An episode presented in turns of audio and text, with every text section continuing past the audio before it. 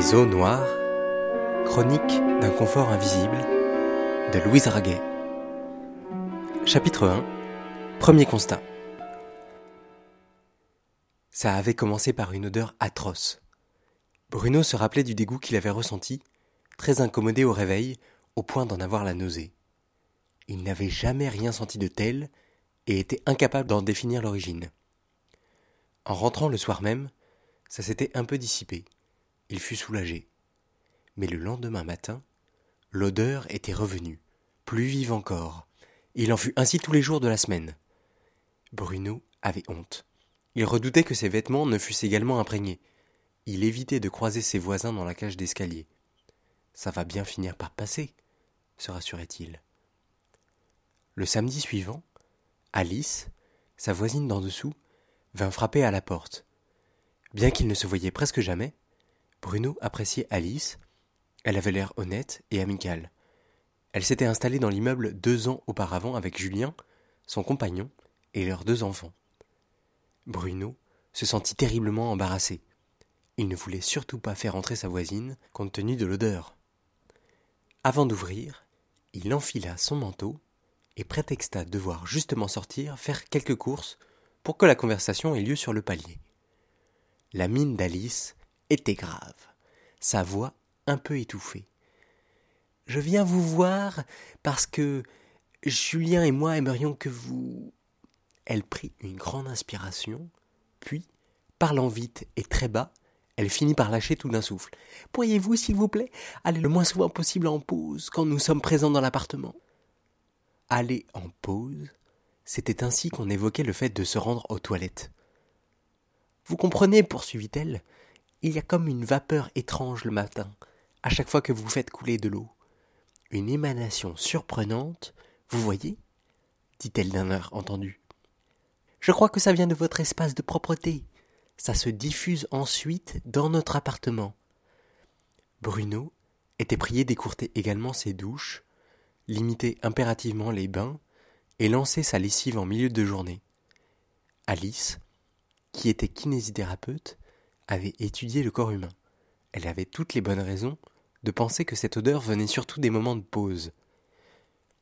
Confus, Bruno n'avait pas osé évoquer les odeurs qu'il avait lui-même senties dans son appartement. L'échange avait de toute façon été bref, chacun savait bien ce que l'autre voulait dire, bien qu'il leur manquait les mots pour nommer véritablement le problème. Ainsi, l'accord avait été tacite.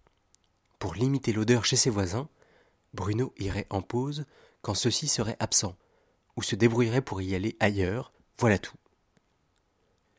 Le lendemain, toujours très incommodé par l'odeur, Bruno se résolut, à son tour, à aller voir les Grimbert, qui vivaient au-dessus. C'est ainsi que, de proche en proche, tous les habitants de l'immeuble prirent l'habitude d'aller en pause au travail plutôt que chez eux. Depuis que chacun respectait ses précautions, les odeurs se manifestaient moins, et tous s'étaient accommodés de ces nouvelles habitudes. En tout cas, ça avait suffi pour que le problème soit considéré comme résolu, et on n'avait pas jugé nécessaire d'investiguer davantage.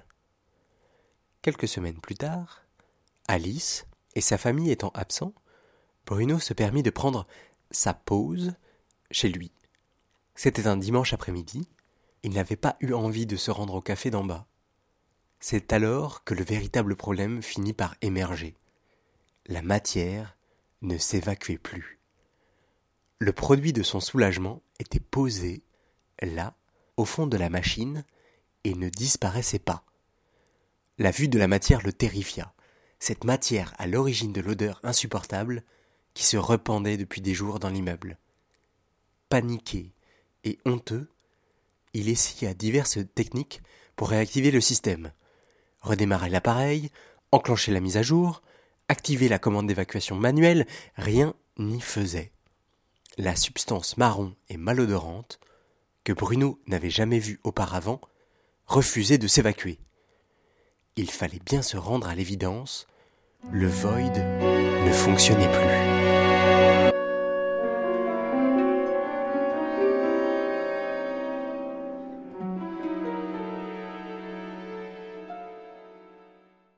Bonjour Louise Raguet. Bonjour. du coup, on vient d'entendre un, un, court extrait, là, le premier chapitre de ton mémoire, que tu as écrit donc à l'ENSI, à l'École nationale supérieure de création industrielle. On entend à la fin que tu parles du void. Est-ce que tu peux nous expliquer un petit peu ce que c'est et puis quel était le sujet de ce, ce diplôme ensuite? Alors en fait, euh, le Void, c'est euh, le système des égouts que j'ai euh, imaginé qui serait installé dans le futur en 2119 donc dans, une centaine d'années.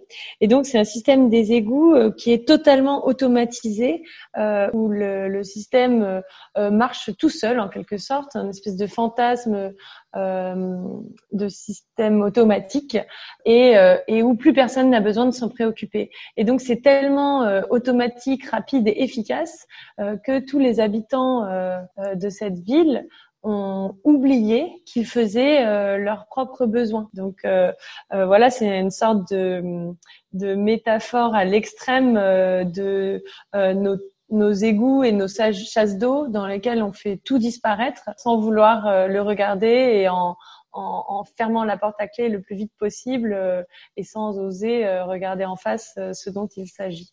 Alors comment t'es venue euh, cette idée de cette fiction là? Alors en fait, euh, j'ai commencé à, à, à interroger euh, le sujet des égouts parce que j'avais envie de questionner le, le, confort, le, ouais, le confort moderne, enfin le confort de la société occidentale. donc en fait, quand même, le designer est censé répondre à la promesse d'apporter du confort dans nos, dans nos vies quotidiennes. Donc, euh, moi, j'avais envie de questionner quel était le revers de ce confort, euh, aussi bien en termes euh, social qu'en termes environnemental. Est-ce que euh, le confort euh, qu'on qu'on apporte dans nos habitats ne génère pas euh, des pollutions euh, à d'autres endroits, euh, mais aussi une, une, forme de dépendance, de perte d'autonomie, etc. Donc j'avais envie de questionner ce revers. Et donc j'ai choisi de parler spécifiquement des égouts comme un exemple de confort invisible auquel on ne pense jamais, on n'a aucune idée de comment ils fonctionnent, qui s'en occupe, pourquoi et où est-ce que tout ça finit. Hmm. Oui, parce qu'au début de ton mémoire, euh, il y a toute une série de photographies qui montrent ce, monde, ce système que tu as découvert. Euh, euh, c'est un peu par hasard que tu que, que es tombé sur ce, monde souterrain? Alors c'est tout à fait par hasard. Au tout début de mon travail, quand j'entamais la réflexion sur le confort, je n'avais pas encore l'idée de, travailler sur les égouts. Euh, puis un jour, je me baladais en pleine nuit. Euh, C'était pendant l'été. Euh, J'étais à vélo, je rentrais chez moi, et là, je suis tombée nez à nez avec un chantier gigantesque, donc qui avait lieu en pleine nuit. Les, les, gens qui travaillaient avaient ouvert la chaussée. En, vraiment, ça avait fait un trou gigantesque d'où ils avaient sorti une sorte de barge. Et en fait, à ce moment-là, en voyant ça, j'ai questionné un petit peu les, les responsables du chantier pour parce que j'ai voilà, j'étais curieuse. Euh, mhm. et ils m'ont raconté qu'en fait, c'était une sorte de bateau euh, qu'ils avaient sorti des égouts. Donc euh, voilà, faut imaginer une sorte de, de, péniche presque mhm. dans, dans les égouts, et que ce bateau, son, son rôle, c'est de euh, pousser les excréments au fond des égouts euh, et, et, cela à la force euh, des bras des égoutiers, parce qu'en mhm. fait, il n'était pas possible de motoriser ce système.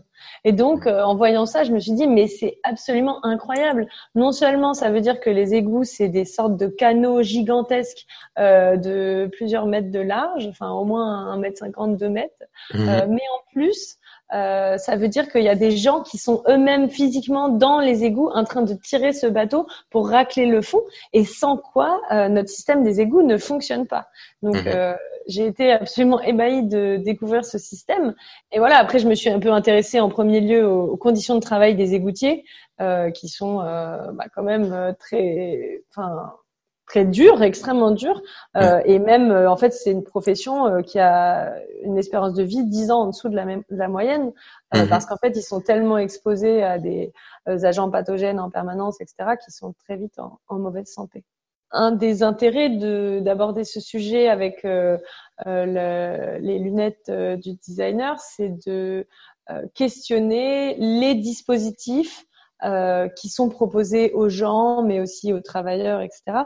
Euh, questionner euh, leur usage, leur confort, leur implication à la fois matérielle mais aussi psychologique en quelque sorte. Peut-être que ça apporte un regard qui est quand même assez différent de si c'est un ingénieur, un ingénieur d'urbanisme qui va questionner le, le, système des égouts. Et justement sur cette, ce système avec ton regard de designeuse, euh, on voit qu'il est extrêmement complexe et il implique euh, des réseaux à, chaque étape et euh, des travailleurs en tout genre. Est-ce que aujourd'hui, pour révolutionner ce système, est-ce qu'il faut le casser complètement ou est-ce qu'il suffirait de le tordre en quelque sorte, l'adapter au monde de demain?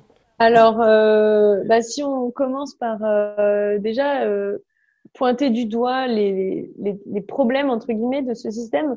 Euh, c'est pas tellement sur. Euh, alors évidemment, euh, améliorer les conditions de travail des gens qui descendent dans les égouts, c'est un hmm. enjeu extrêmement important. Euh, et par exemple, la ville de Paris euh, fait vraiment des efforts et c'est, enfin, c'est, c'est quand même une vraie problématique pour les gestionnaires de ces réseaux. par contre, là où pour le moment il y a peu de choses qui sont faites et, et il pourrait y avoir un, virage, disons, 180 degrés qui pourrait être fait, c'est sur euh, l'exutoire de nos égouts.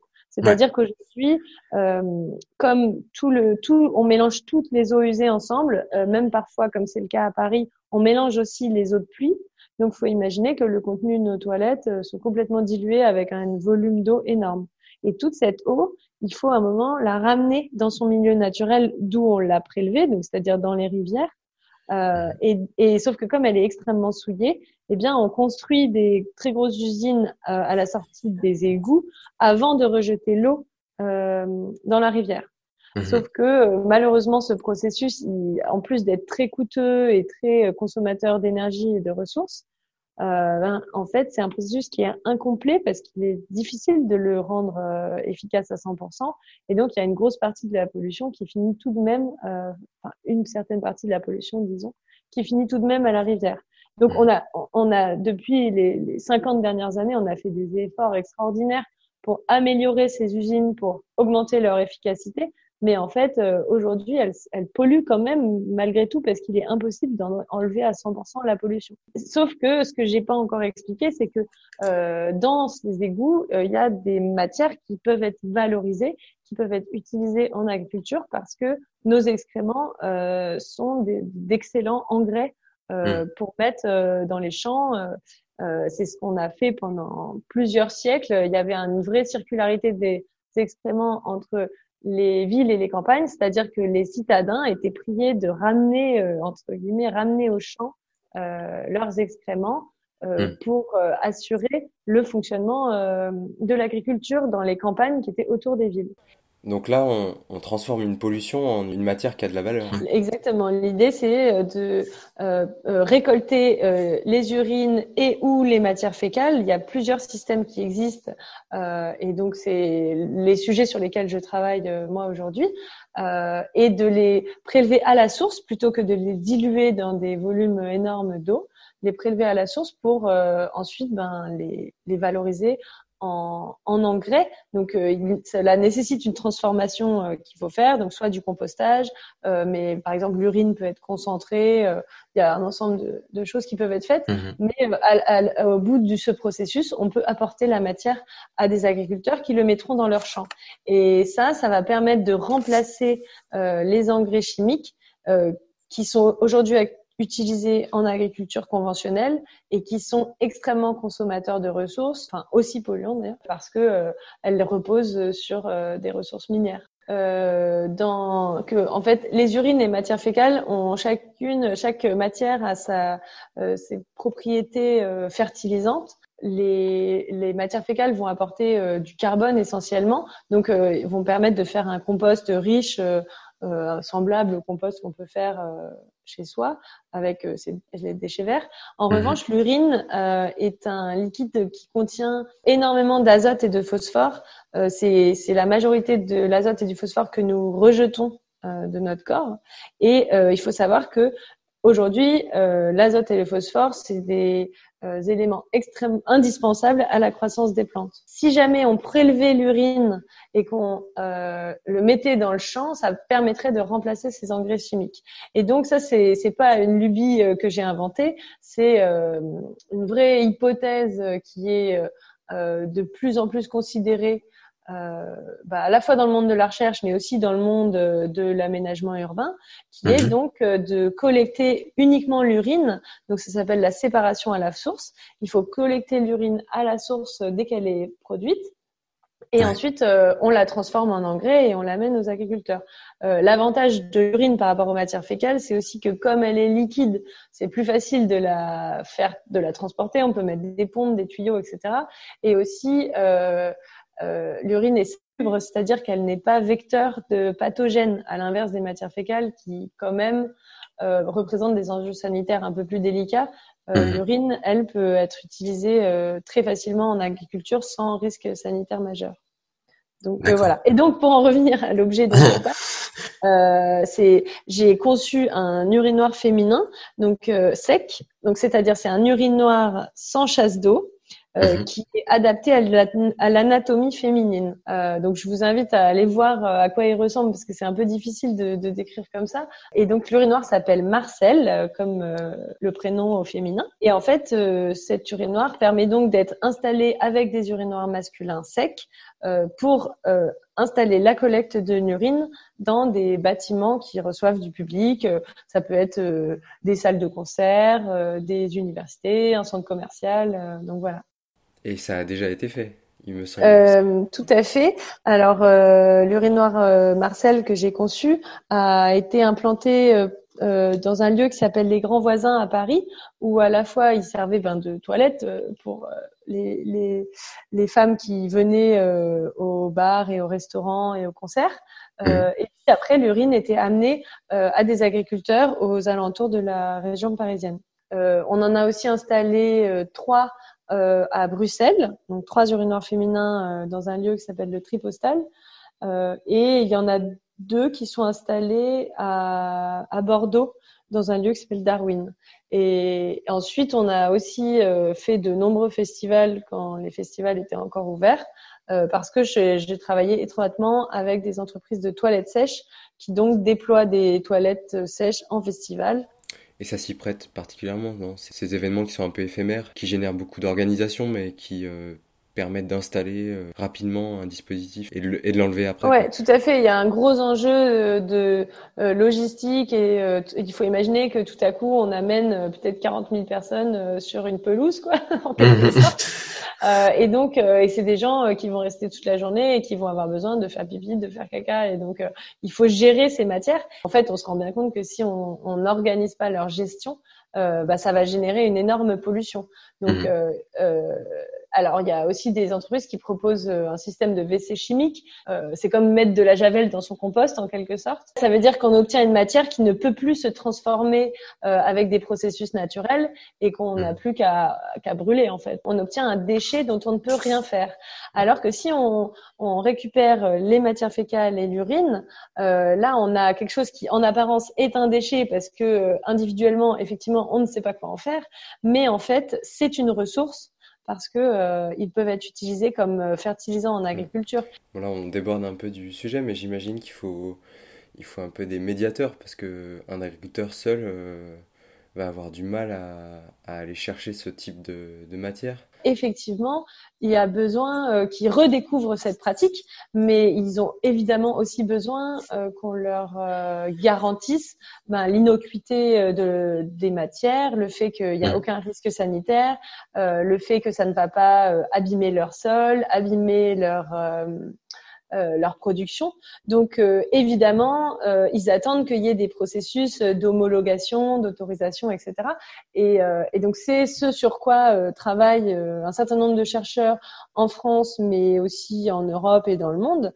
donc par exemple, je, moi je collabore régulièrement avec le programme de recherche qui s'appelle OCAPI, qui est basé en région parisienne. Et donc c'est vraiment leur thématique ils étudient euh, la possibilité d'utiliser l'urine euh, en agriculture, aussi bien sur le volet agronomique que le volet socio-culturel. Et donc, une des choses, par exemple, qu'ils ont étudiées, ils ont comparé l'urine avec les engrais chimiques conventionnels et ils ont identifié que l'urine marchait aussi bien que les engrais chimiques conventionnels avec des agriculteurs euh, qui, eux, étaient très contents de participer à cette euh, dynamique et de redécouvrir euh, cette matière fertilisante. Et enfin, j'ajoute un dernier élément, c'est que dans les, dans les témoignages récoltés auprès des agriculteurs, quand on discute avec les agriculteurs de, de cette pratique, le fait d'utiliser l'urine comme engrais, il, ceux qui sont en agriculture biologique disent qu'ils sont très intéressés parce que justement en agriculture biologique, euh, les engrais chimiques sont interdits et donc eux, ils manquent de matière fertilisante. Je crois qu'on arrive à la fin de l'entretien. Euh, merci beaucoup, Louise. Est-ce que tu aurais quelque, chose à ajouter?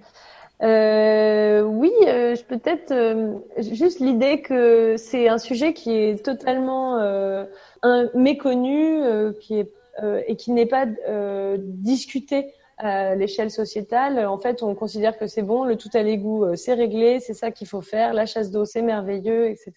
Et en fait, euh, la question de comment on gère nos urines et matières fécales n'est plus du tout débattue. Euh, et donc, euh, finalement, aussi une partie de mon travail et du travail mené par ces chercheurs dont je parlais, c'est de remettre ce sujet en débat et de dire mais est-ce que c'est la meilleure solution? Est-ce qu'il euh, n'y a pas d'autres manières de faire qui sont peut-être moins polluantes, qui permettent euh, la circularité des nutriments euh, et donc qui permettent à la fois d'avoir une agriculture plus résiliente euh, et aussi et plus sobre, mais aussi un assainissement moins polluant? Donc euh, voilà, c'est un enjeu très important et qui doit euh, être euh, saisi aussi par la communauté citoyenne. Merci Louise. Eh bien avec grand plaisir.